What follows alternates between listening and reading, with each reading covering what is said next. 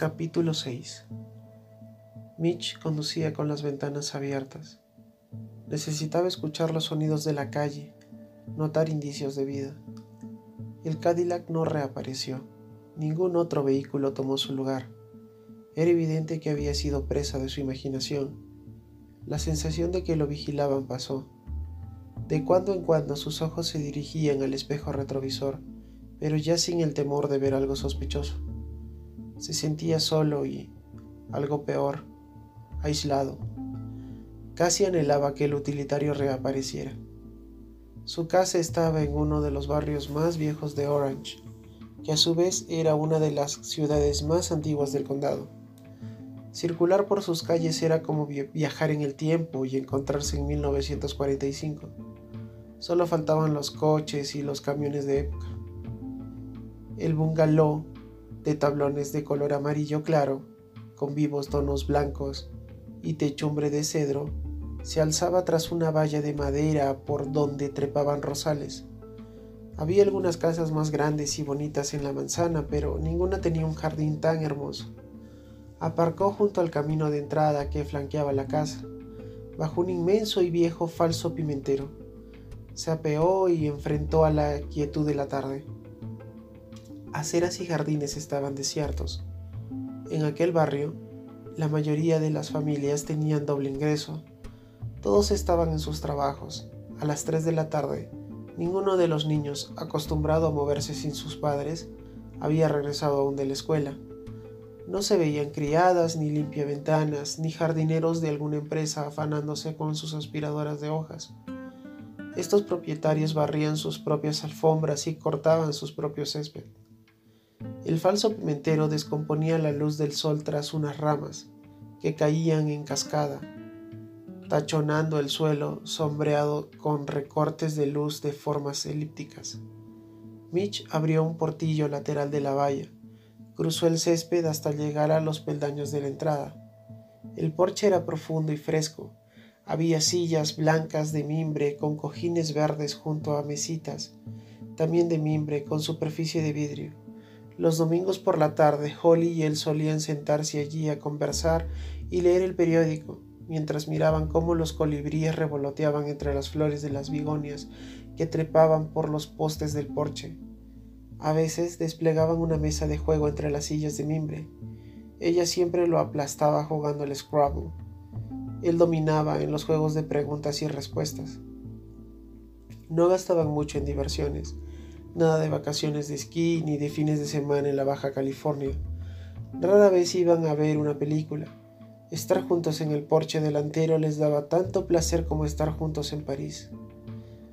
Estaban ahorrando para cosas importantes, para permitirle a ella que se arriesgara a cambiar de carrera y pasara de secretaria a agente inmobiliaria, para que él pudiera pagar algo de publicidad, comprar otra camioneta, expandir su empresa.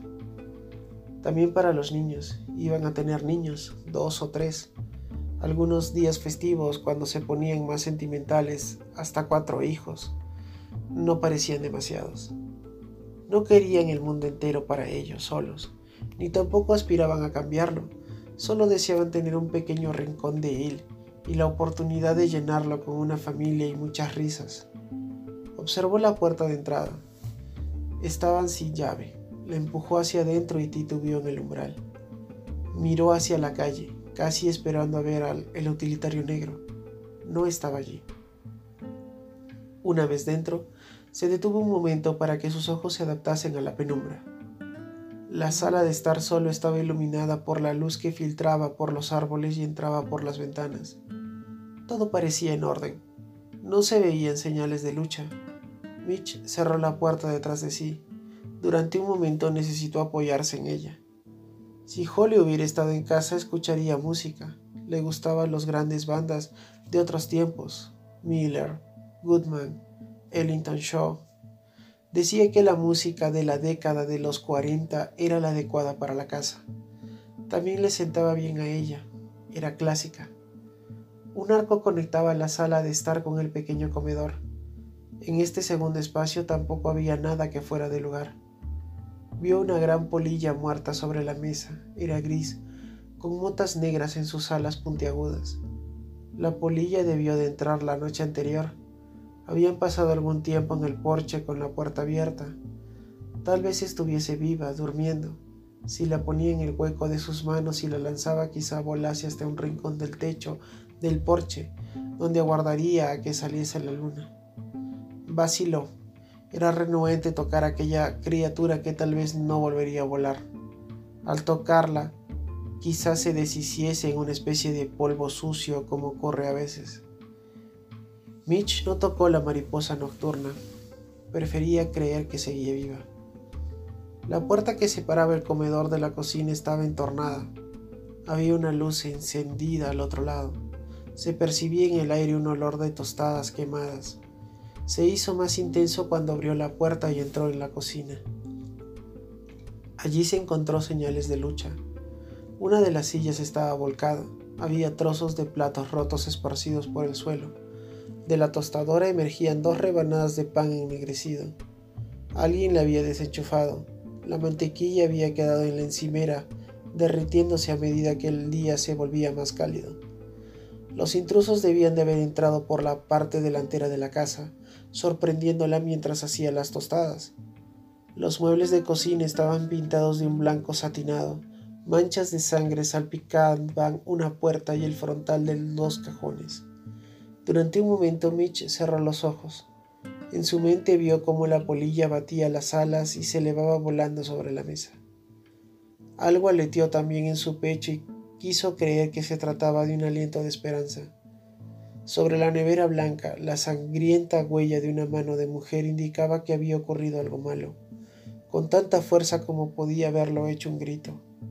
Otra huella completa de una mano y una más parcial y borrosa oscurecían los dos armaritos más altos. La sangre manchaba las baldosas del suelo. Parecía mucha sangre, parecía un océano de sangre.